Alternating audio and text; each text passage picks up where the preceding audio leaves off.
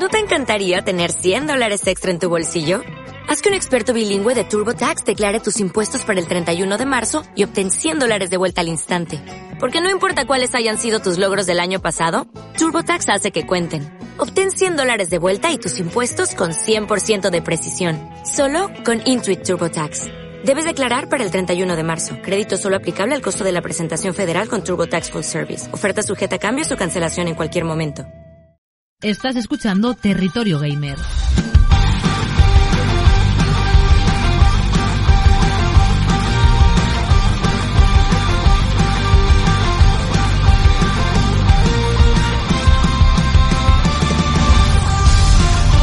¿Qué tal amigos, amigas? Bienvenidas, bienvenidos a Territorio Gamer.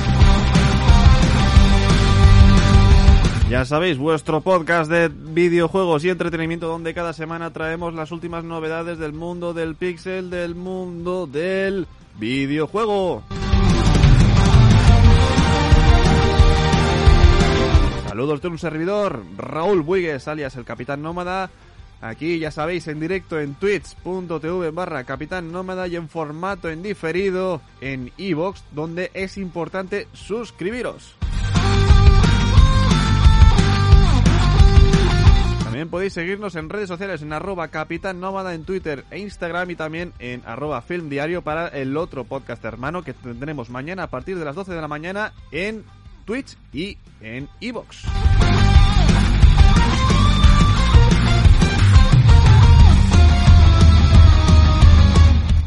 También podéis seguirme en Twitch, donde es gratis hacer follow. Os invito a que lo hagáis y que podáis seguir todos mis directos, donde hacemos eh, Territorio Gamer, Film Diario, Espacio Nómada, eh, eh, Tecnolelo y muchos otros podcasts de diversas índoles y poder estar entretenido a lo largo de toda la semana. Ya si queréis subir la apuesta os podéis suscribir con Amazon Prime es gratis o si no pagando 3,99 euros para que no os salgan anuncios y también tengáis la opción de utilizar emoticonos exclusivos.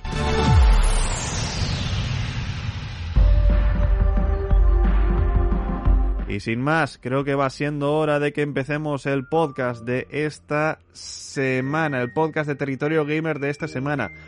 Saludos a todo el chat, saludos a todos los oyentes y primeramente disculpadme si me encontréis la voz un poco extraña porque he pasado por un catarro bastante chungo y tengo la voz más eh, rara de lo normal, más rara de lo normal, quiere decir que tengo mocos en el pecho y que no me los puedo sacar ni, ni a tiros y así está el, el tema.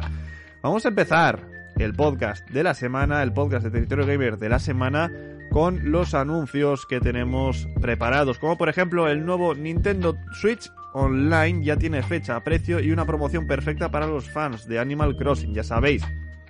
En los programas de la semana pasada y del anterior hablábamos del Twitch Online de, que tendría eh, ese aliciente, ¿no? Para jugar a juegos de Nintendo 64 y de Sega Mega Drive pues eh, ya tenemos nuevos precios y también tenemos eh, la fecha de salida. Nintendo incluye en el paquete de expansión, el famoso paquete de expansión de su servicio online, el primer DLC de pago de New Horizons.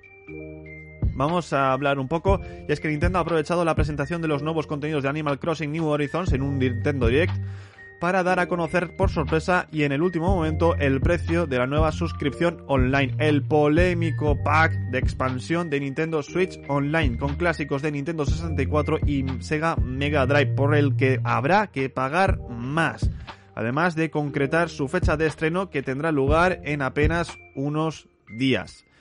A sabiendas del malestar que ha generado esta decisión, los de Kyoto han adoptado una estrategia de mercado francamente inteligente. Sube el precio, sí, pero quienes se suscriban recibirán a cambio la nueva expansión de contenidos de Animal Crossing, valorada en 25 euros, por lo que ese incremento se estaría yendo casi en su totalidad a la compra de este pack de expansión. Ahora bien, ¿cuánto va a costar el pack de expansión de Nintendo Switch Online, pues va a costar 39,99 euros por 12 meses. 39,99 euros en 12 meses, mientras que el plan familiar tiene un precio de 69,99 euros por 12 meses. Eh, pero en la línea de otros productos como Xbox Live, eh, Gold y ni PlayStation Plus, Nintendo avisa, los suscriptores podrán obtener el contenido descargable de manera gratuita y jugarlo mientras dispongan de una suscripción activa. Este nuevo servicio estará disponible a partir del 26 de octubre, es decir, la semanita que viene. Y como ya contamos en días atrás, llegará acompañado con los clásicos de Nintendo 64 como Super Mario 64, Zelda, Ocarina of Time, Star Fox 64, Mario Tennis y Sin eh, and the Punishment. Hemos dado la noticia de Nintendo. Vamos a ir con la siguiente noticia. Xbox anuncia nuevo evento para celebrar su 20 aniversario, fecha, hora y detalles. De hecho, Xbox, Microsoft, repasará la historia de su consola para revivir los mejores recuerdos de Xbox. La fecha, 15 de noviembre a las 7 de la tarde, hora peninsular española. En este directo dedicado al aniversario será una vista atrás especial de los 20 años de Xbox. Eh, por ende queda claro que Microsoft se centrará en crear un recorrido a través de recuerdos surgidos de experiencias, desafíos, aventuras y sobre todo mucha diversión a lo largo de 20 años con la consola de Xbox una celebración que ya ha empezado con nuevos periféricos dedicados al aniversario y la decoración de su web oficial que asemeja el estilo utilizado para Xbox 360. 20 años llenos de recuerdos y los que quedan por vivir, ya que Microsoft tiene claro que quiere seguir expandiéndose de diversas maneras. Así que ya sabéis, próximo 15 de noviembre a las, a las 7 de la tarde, no sé qué cae 15 de noviembre, vamos a ver un segundito. Cae lunes. Bueno, pues el lunes 15 de noviembre a las 7 de la tarde tendréis eh, nuevo directo de eh, Xbox eh, con un evento especial para los fans de Xbox. Vamos a seguir hablando de Xbox. Hasta 11 nuevos juegos de Xbox Game Pass de, de octubre con Age of Empires 4 y Dragon Ball en la lista. ¿Qué juegos se incluirán? Son los siguientes. Into the Pit, ya disponible. Outriders, ya disponible. Dragon Ball Fighter Z, el 21 de octubre. Echo Generations, el 21 de octubre. Everspace 2, 21 de octubre también. Age of Empires 4, para el 28 de octubre. Alan Wake's American Nightmare, 28 de octubre también. Bassmaster Fishing 2022, para el 28 de octubre. Non-Gantz Doppelganger Edition para el 28 de octubre y cierra la lista de Forgotten City para también el 28 de octubre.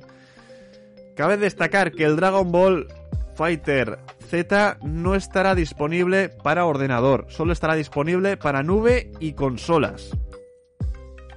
Que el Everspace 2 solo estará disponible para PC, eh, igual que el Age of Empires 4 y eh, el resto sí que estarán en nube, en consolas y en PC. Riders también solo estará disponible en PC. Así que ya sabéis que eh, hay juegos a los que no podéis jugar si tenéis solo ordenador o no podéis jugar si tenéis solo videoconsola.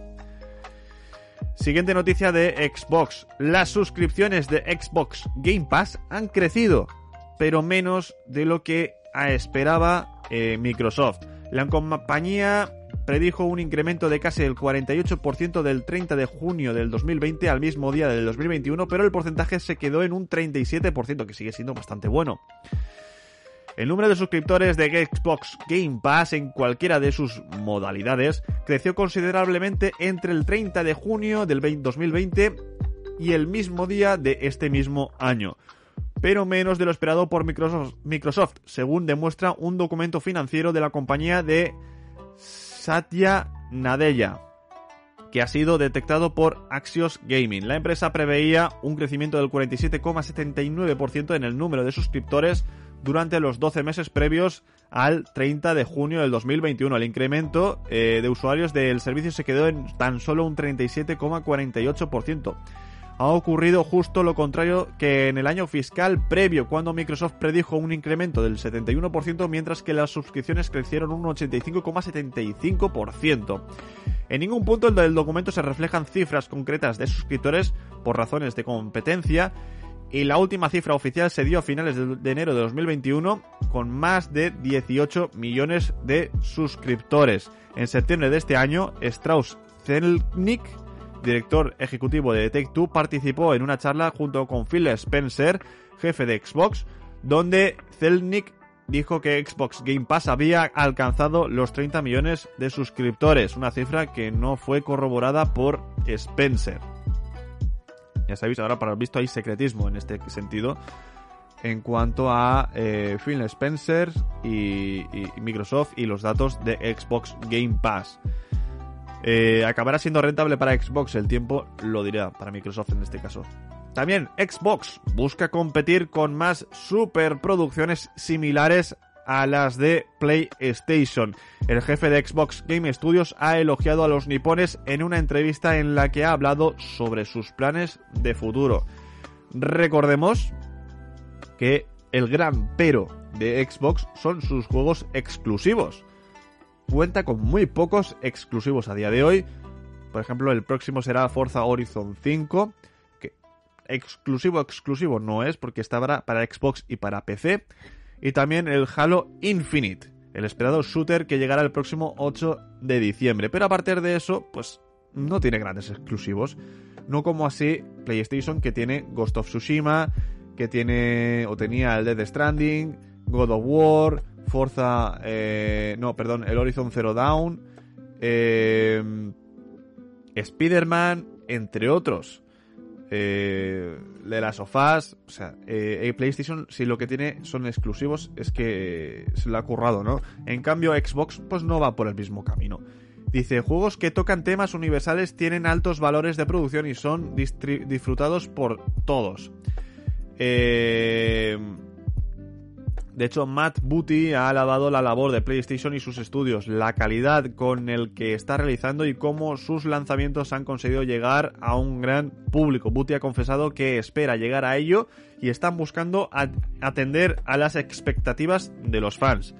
Se ha referido al tipo de juego que llega a convertirse en un gran evento que genera mucha expectación y al que todos pueden llegar en aquellos donde se presenta un mundo en el que podrías vivir, ese estilo de juegos son importantes para él y ha reconocido que en ese sentido no ha sabido mantenerse en igualdad con respecto a Sony. Aún así, el jefe de los estudios Xbox ha aclarado que no busca tener su propio Uncharted o su propio Horizon, no cree que eso le haga bien a nadie. Sin embargo, el punto para él está en dar que con esos juegos que tocan temas universales. Vale, yo creo que está más que claro. Pasamos al siguiente título, al siguiente noticia, porque PlayStation 5 destrona a Nintendo Switch en Estados Unidos y rompe casi tres años de liderazgo en ventas. La consola híbrida llevaba dominando el mercado estadounidense desde 2018 cuando competía con PlayStation 4. Eh, de hecho, rompe el liderazgo y ha durado 33 eh, meses el liderazgo de Nintendo Switch en Estados Unidos. PlayStation 5 se convirtió en la consola más exitosa en septiembre, tanto en unidades vendidas como en beneficios obtenidos, rompiendo así el liderazgo de Nintendo en el país. También los juegos más vendidos en Estados Unidos son los siguientes. El número uno es el Madden NFL 2022, el segundo es el FIFA 2022, el tercero es NBA 2K22, el 4 es el Tales of Arise, el 5 el Diablo 2 Resurrected, el 6 es el Deathloop, el 7 el Call of Duty Black Ops Cold War, el 8 Ghost of Tsushima, el 9 Marvel's Spider-Man Miles Morales y el 10 Life is Strange True Colors. La mayoría juegos multiplataforma, pero sobre todo el Deathloop, el Ghost of Tsushima, el Marvel's Spider-Man Miles Morales que son de PlayStation. así que ya sabéis, eh, aquí Sony vuelve a reinar en el país eh, de las oportunidades.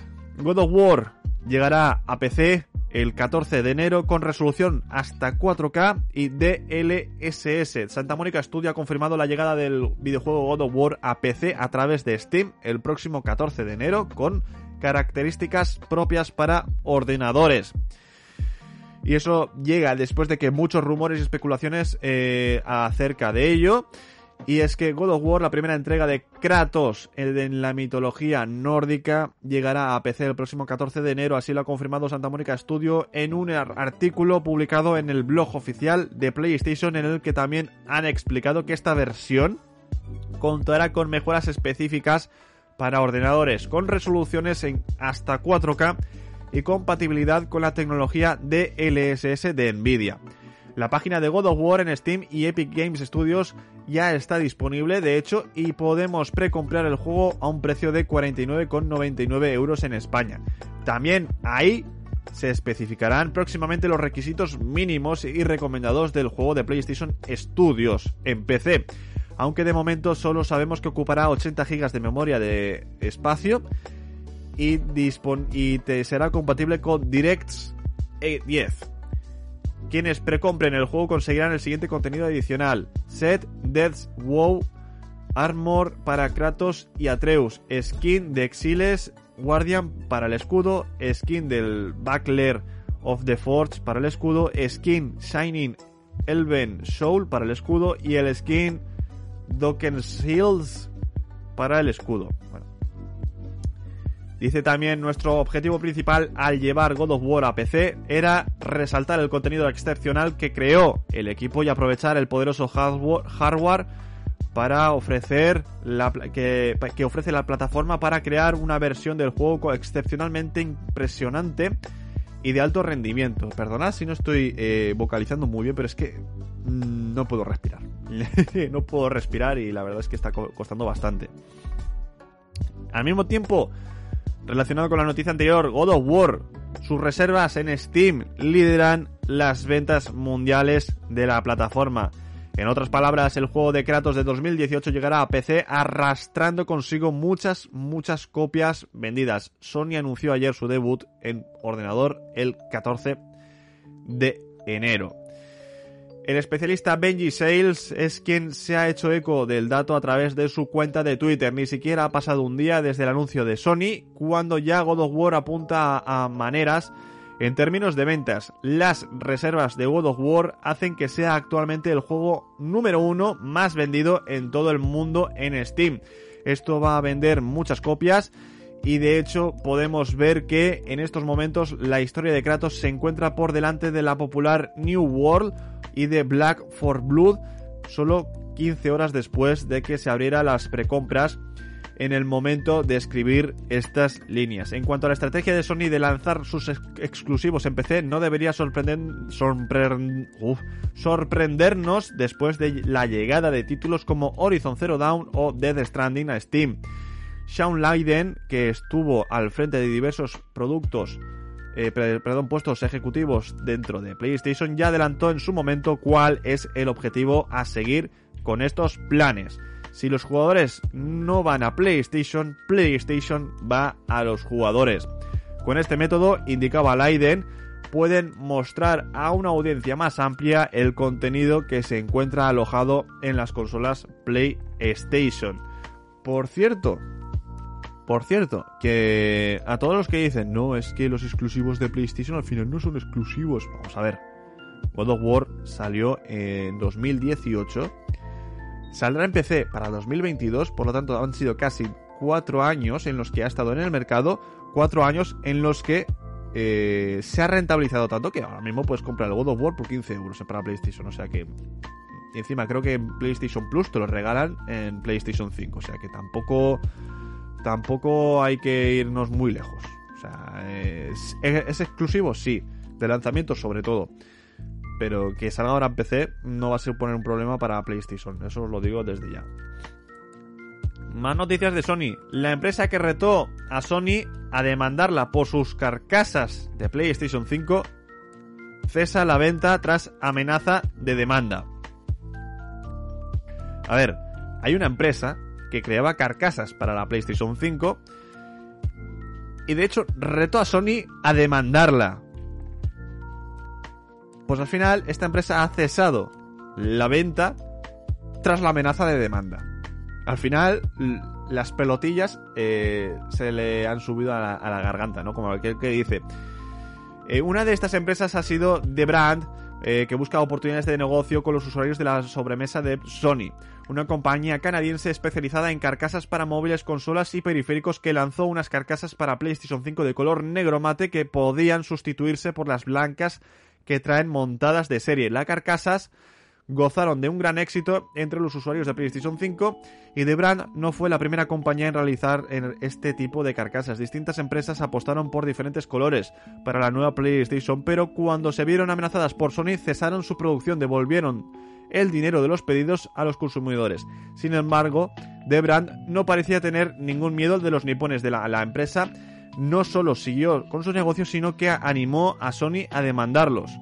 La empresa ha mantenido su actitud desafiante durante tanto tiempo, todo este tiempo, perdón, pero finalmente ha cesado la venta de carcasas, aunque no ha hecho falta que Sony ejecutara la demanda, tal y como han explicado en una publicación de Reddit.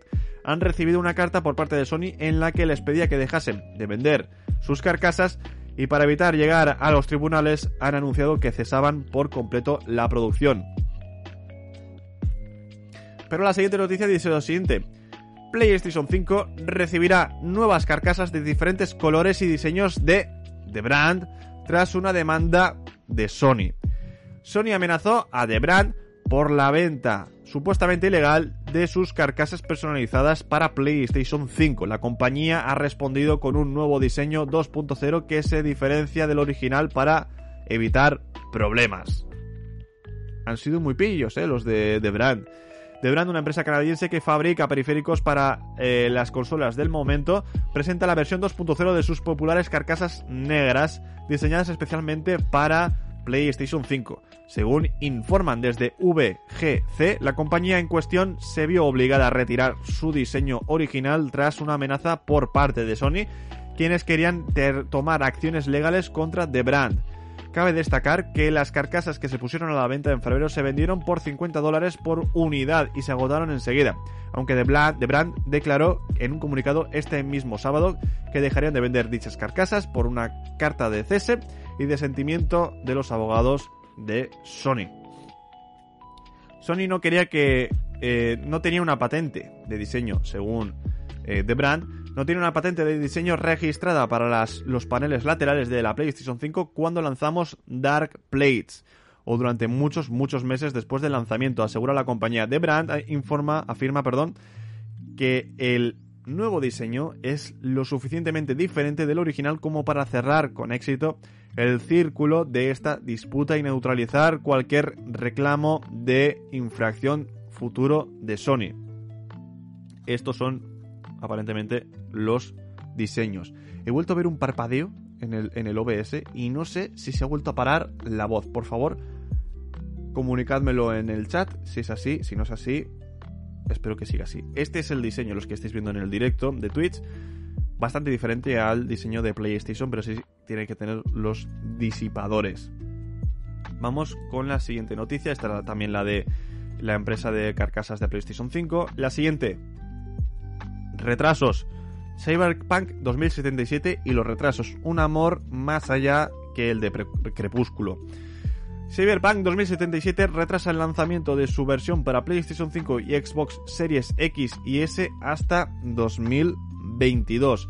CD Projekt Red ha anunciado que las versiones de nueva generación de Cyberpunk 2077 y de The Witcher 3 no llegarán a finales de año como estaba previsto, sino que se lanzarán a lo largo de 2022 el comunicado que se ha publicado a través de redes sociales como por, ejemplo Twitter informaban de que ha vuelto a retrasarse para eh, las plataformas de PlayStation 5, Xbox Series X y Series S y no llegará hasta 2022. La actualización Next Gen será gratuita de la última generación de la saga de Gerald de Rivia. Tampoco llegará el, en 2021.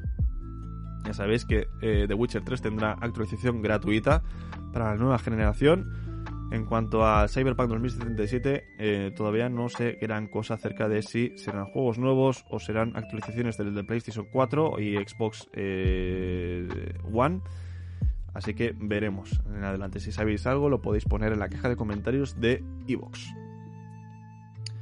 Valve estrena un sistema para comprobar los juegos compatibles con Steam Deck. Valve está repasando todo el nuestro catálogo de Steam para comprobar los juegos que son compatibles con su nuevo PC de bolsillo para jugar que llegará en diciembre. Una de las preguntas que más se está haciendo de los jugadores es la de los juegos que serán compatibles con Steam Deck, que llega con una nueva versión de Steam OS basada en Linux, que utiliza la herramienta Proton para ejecutar los juegos nativos de Windows. En teoría, de esta forma, la mayoría de los juegos del catálogo de Steam son compatibles, aunque hay algunos que podrían dar ciertos problemas, como los que usan algún software de terceros como un programa antitrampas. Así que, para asegurarse del número exacto de títulos compatibles y para que el jugador también tenga claro si un juego va a poder ejecutarse en Steam Deck o no antes de instalarlo, Valve ha comenzado a repasar uno por uno los juegos de Steam para categorizarlos con un sistema muy sencillo que nos permitirá comprobar de un solo vistazo si un juego es compatible. Valve listará los juegos de en cuatro categorías diferentes según su compatibilidad con Steam Deck siendo estas 1. Verificado 2. Jugable 3. No compatible y, y cuarta desconocido. Estas categorías estarán representadas por los iconos que podéis ver justo en la imagen aquí abajo y serán perfectamente identificables con un simple vistazo. Eh, en pantalla podréis ver cuatro juegos diferentes, por ejemplo el Ghost Runner pone verificado, el juego funciona perfectamente en Steam Deck sin tener que ajustar nada.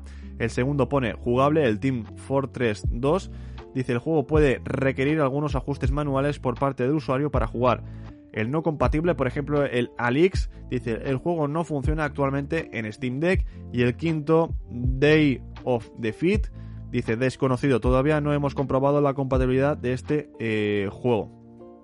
Así esto podría ayudar a los jugadores, de a los nuevos usuarios de Steam Deck, para saber si esos juegos se pueden jugar en Steam Deck o no. Vamos a FIFA. FIFA se aleja de Electronic Arts. Colaborará con más estudios para evitar que una sola entidad controle todos los derechos la entidad futbolística quiere abrir sus horizontes hacia los videojuegos y el panorama de los eSports. La disputa entre EA y FIFA para la continuación de entregas futbolísticas no está yendo por buen cauce, una discusión que ha llevado a que la desarrolladora se ponga manos a la obra a la búsqueda de nuevos nombres para sus juegos y que salgan a la luz el acuerdo económico perseguido por la Federación de Fútbol, lo que nos conduce a que, quizás, veamos cambios sustanciales en el mundo del videojuego, tanto por las futuras entregas de Electronic Arts como por el interés creciente de la FIFA para adentrarse todavía más en el sector. Así lo ha expresado la entidad en un comunicado publicado en su página web, donde asegura que la FIFA se muestra muy optimista sobre el futuro a largo plazo de sus videojuegos y en los eSports.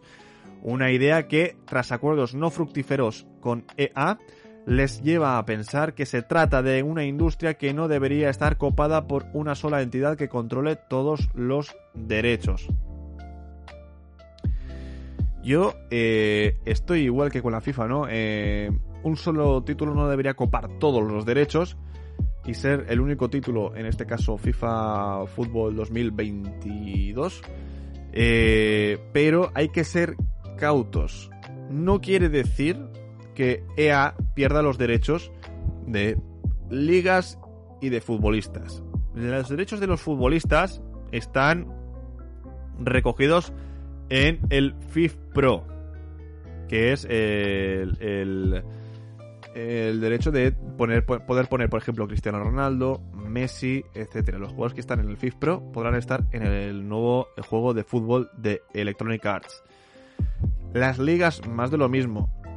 Electronic Arts tiene acuerdos con eh, la Liga Española, la Liga Francesa, la Premier League Inglesa, la Liga Italiana, eh, la Liga Americana, la MLS, la estadounidense, la Conmebol, la UEFA, etc, etc, etc, etc.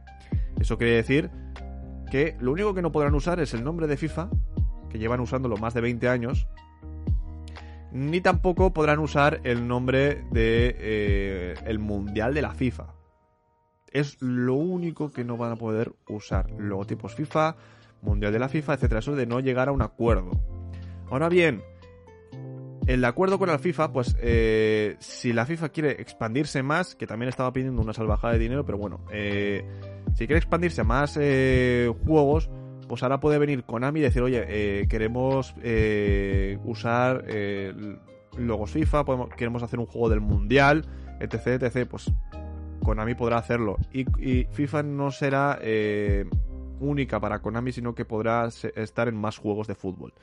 Veremos cómo llega esto, pero vamos, por lo visto, Electronic Arts y FIFA no están muy cercanos a ningún acuerdo. Hideo Kojima presenta su nuevo proyecto, una colección de gafas.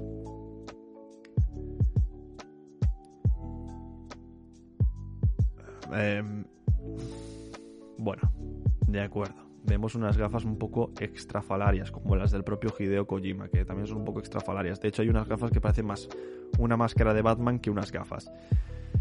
Eh, sin más, no voy a adentrarme mucho más en la noticia. Es una más de Hideo Kojima que va a aprovechar. eh, dice, piensa revolucionar el mercado de las gafas, efectivamente, Rubén. Eh, son diferentes, vamos a decirlo así. Son gafas diferentes. Son, de hecho, gafas Transformers. Son gafas de sol que puedes convertirlas en gafas de vista como si fuese un Transformer. Algunas de ellas, otras son una máscara de Batman directamente. Siguiente. El legendario salón arcade de Sega en Japón volverá a abrir sus puertas en un nuevo edificio. Tras el emotivo cierre de Sega Ikebukuro, Gigo, la noticia de su reapertura devuelve la esperanza a los fans de los salones arcade. Ya sabéis que Sega tuvo que dejar el famoso eh, edificio de arcade porque, bueno, problemas con el alquiler, problemas de dinero, etcétera, etcétera, etcétera. Pero ya dije en su momento, no hace mucho, que eso no quiere decir que puedan abrir en otro espacio. Y el próximo 22 de octubre abrirán un nuevo edificio de 5 plantas. Todos los aficionados a los videojuegos que han soñado con visitar el país nipón han deseado ir a Sega Ikebukuro Higo, ese descomunal salón recreativo de 8 plantas. Cerró sus puertas tras 28 años. Pero la despedida fue muy emotiva y congregó a tantas personas. Eh, se llevó a cabo una cuenta atrás y carteles agradeciendo eh, por parte de Sega.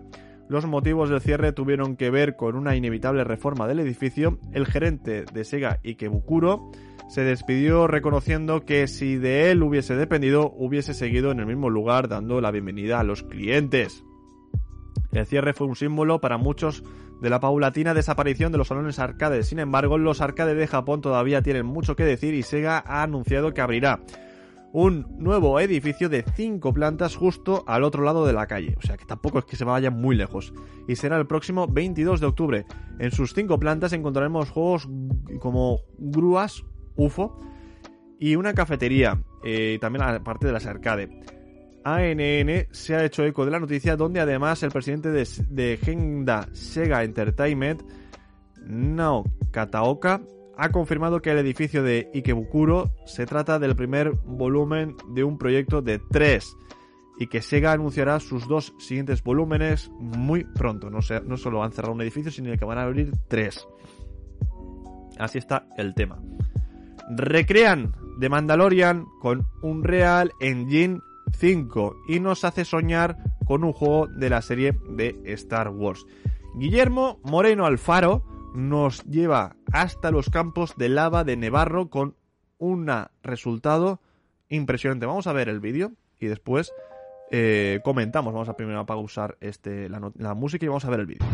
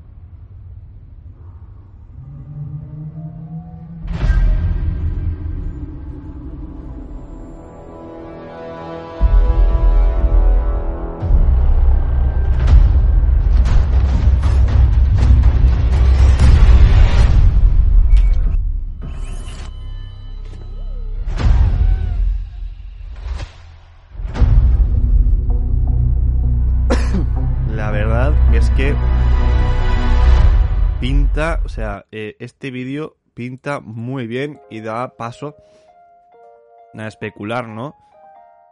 Un juego de, de Mandalorian con el motor Unreal Engine 5 se vería espectacular. De hecho, los Stormtroopers, que van en, los Scout Troopers, mejor dicho, parecen reales. O sea, parecen, míralo, es que parecen reales. Si te fijas mucho, sí que ves los fallitos, pero parecen eh, reales. Y luego, bueno, el propio mando, ¿no? Aquí en los, con la lava de fondo y demás, es que se ve espectacular. Ojalá, un juego de, de Mandalorian eh, eh, pronto. Ojalá, ojalá. La mini nevera de Xbox Series X es real. Ya hay fecha y precio para los fans de los videojuegos y los refrescos. De hecho, eh, las reservas abrieron el pasado 19 de octubre y ya se han agotado. Ya se han agotado. Eh, el meme es real. Aquí tenéis la nevera. El meme es real. Ahí tenéis la nevera. O sea, es igual que una Xbox Series X, pero más grande. Y refresca tus eh, bebidas. De hecho, creo que ya hay reventa y la reventa está por las nubes. No, no estoy de coña, ¿eh? ¿eh? Bueno, pues ya sabéis, ya se comunicamos que Xbox tenía la intención de hacer la nevera y al final lo ha hecho. Al final lo ha hecho. ¿Cuál es la capacidad de esta nevera?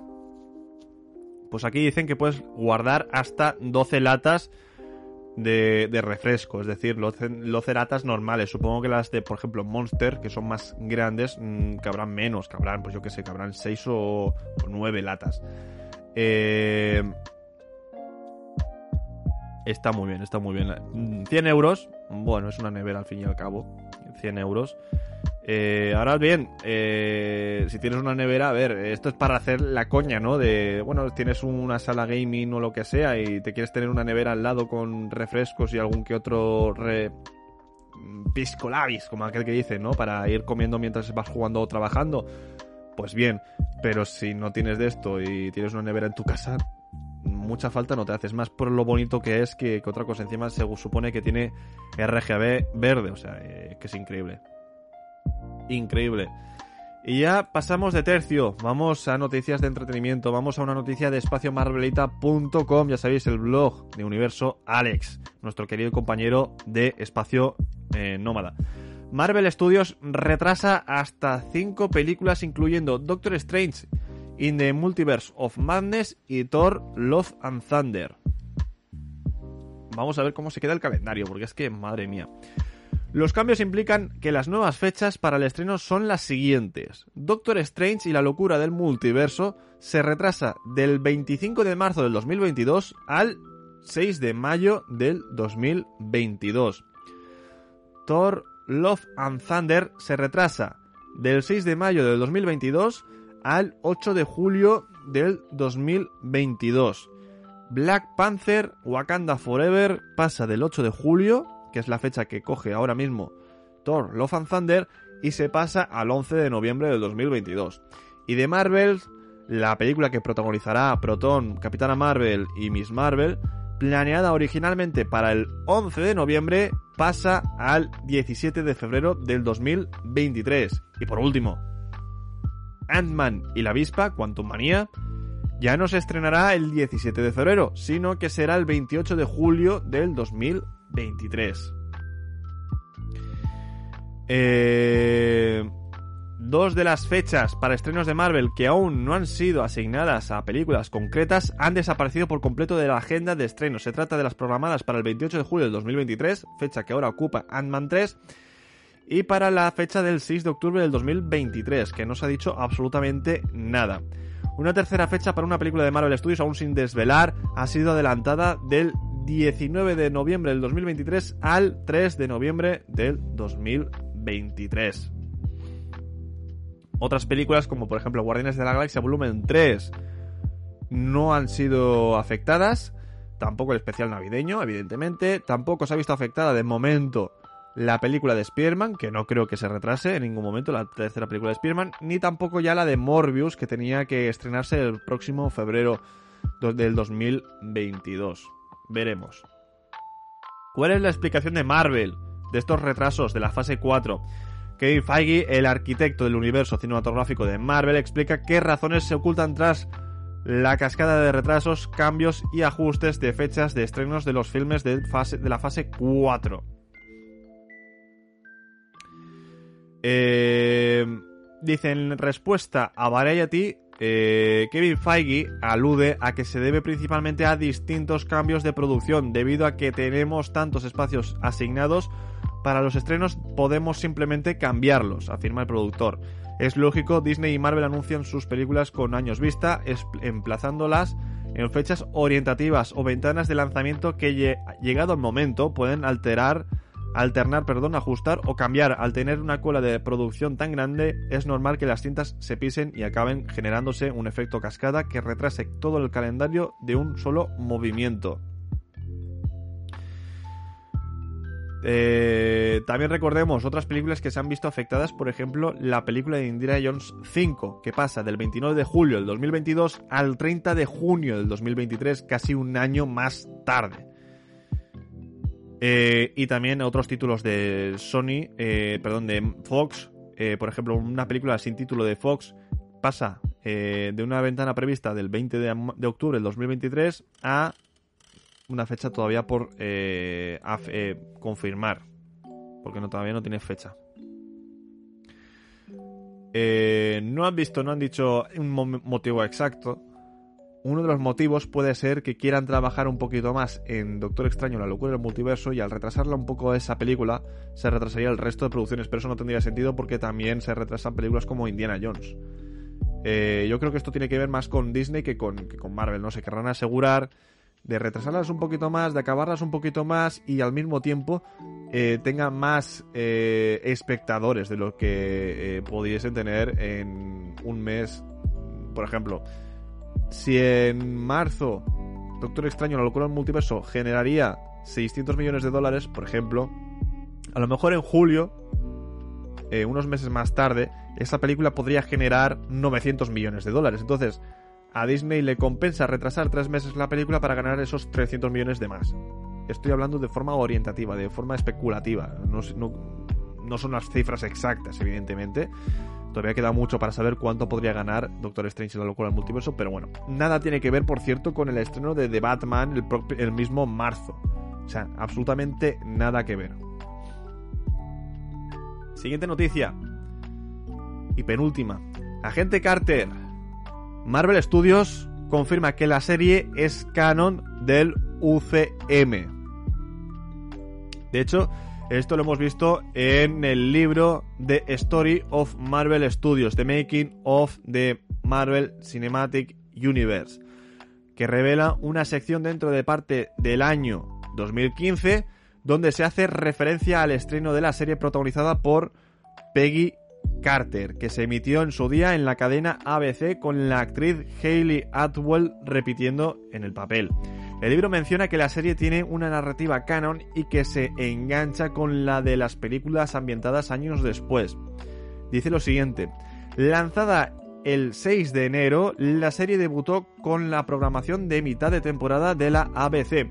Notablemente, Agente Carter marcó la primera vez que un personaje originado en el UCM pasaba de la gran pantalla a la pequeña pantalla, con narrativa canon que eventualmente conectaría con el de nuevo con futuras películas. Vale, eh, ¿por qué dicen que es eh, la primera vez que un personaje originado en el UCM acababa en la, de la gran pantalla a la pequeña pantalla? Siendo que años antes con agentes de S.H.I.E.L.D. el agente Coulson pasó a la pequeña pantalla y con él también Nick Furia y entre otros porque esa serie podría transcurrir en otro universo y que Agente Carter transcurre en el universo actual. Eso quiere decir que, bueno, eh, esta serie sí que es canon dentro de la cronología del UCM y que sí debería entrar, por ejemplo, eh, el UCM a través del tiempo, ¿no? En Disney Plus, que tienen ahí a gente Carter que no está dentro y lo tendrían que meter según estas declaraciones. Es una serie que no contradice nada las películas, ni las películas contradicen en nada a la serie. En cambio, agentes de Shield sí que podían contradecir, sobre todo con los viajes en el tiempo. Pero esta serie no. Esta serie no contradice ni el futuro ni el pasado. Y además, además, dice, eventualmente conectaría de nuevo con futuras películas. No están hablando de el futuro, no están hablando de que Agente Carter aparecerá en nuevas películas de Marvel, sino que en Vengadores Endgame pudimos ver un personaje de la serie Agente Carter, que es ni más ni menos que eh, el mayordomo Jarvis, el original, y el genuino Jarvis. De ahí, eventualmente conectaría de nuevo con futuras películas. Ya sabéis.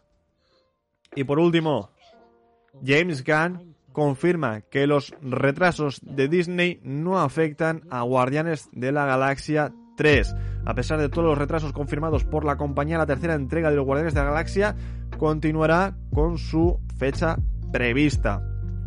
Disney confirmó ayer que todo su calendario de 2022 se retrasaba por los motivos no aclarados, aunque con, como os comentábamos es muy posible que sea debido al coronavirus o simplemente para encajar mejor algunos de sus planes en fechas mejor indicadas. Eh, pero James Gunn salió en Twitter diciendo no, Guardianes de la Galaxia no se retrasa. Eh, veremos. Su fecha prevista es 5 de mayo de 2023. Recordemos que antes, en 2022, en Navidad, tendremos el especial navideño. Dice, Guardianes de la Galaxia volumen 3 no se ha cancelado ni se ha retrasado todavía, está programada para el 5 de mayo de 2023. Tenemos un guion y un storyboard y un equipo y un elenco de actores y listos para rodar en poco, es decir, que ya estén en rodando, es lo que también ha salido esta semana, eh, Chris Pratt sacó un vídeo donde estaba eh, empezando a rodar Guardianes de la Galaxia Volumen 3. Vamos a crear algo hermoso. Así que ya sabéis. Eh, de la Galaxia Volumen 3 no se retrasa de momento. De momento. Y con esto, y un bizcocho, llegamos al final del programa. Ya sabéis, Territorio Gamer, una vez más, en directo en twitch.tv barra capitán nómada. Sé, soy consciente que no ha durado el programa una hora exacta, soy consciente, pero también tenéis que ser conscientes de que me está costando respirar bastante y me está costando eh, llegar al final del programa, pero las noticias realmente se han acabado, entonces no voy a alargarlo mucho más. Muchísimas gracias a todos los que habéis estado en el chat, a Rubén, a, mm, a Charlie y a todos los que habéis estado eh, viendo el directo en Twitch. También muchísimas gracias a todos los que habéis estado en Evox, donde es importante eh, eh, suscribirse para no perderos ninguno de nuestros programas. Dicen en el chat de Twitch, Rubén, no te preocupes bastante que hemos tenido programa, y dice también Panterae, bastante que lo has hecho, hombre. Bueno, muchísimas gracias a todos y muchísimas gracias por estar una semana más en Territorio Gamer, en Capitán Nómada. Ya sabéis, seguirme en Twitch es gratis, darle el follow es gratuito, también suscribirse al Twitch con Amazon Prime es gratuito y si quieres hacerlo pagando, pues que sepas que son 3,99 euros y que con ello no tienes publicidad ni tampoco eh, problemas para eh, ver la calidad del vídeo, creo. Y además, además, tendrás emoticonos exclusivos como la garrafita de agua que hoy no ha salido, menos mal, porque aunque haya bebido bastante agua, beber más agua hará que me que, que, respire mucho peor. Muchísimas gracias a todos, muchísimas gracias a toda la audiencia. La semana que viene más y mejor. Os ha hablado Raúl Buríguez, alias el Capitán Nómada. Nos vemos, nos sentimos, nos escuchamos la semana que viene. Hasta luego.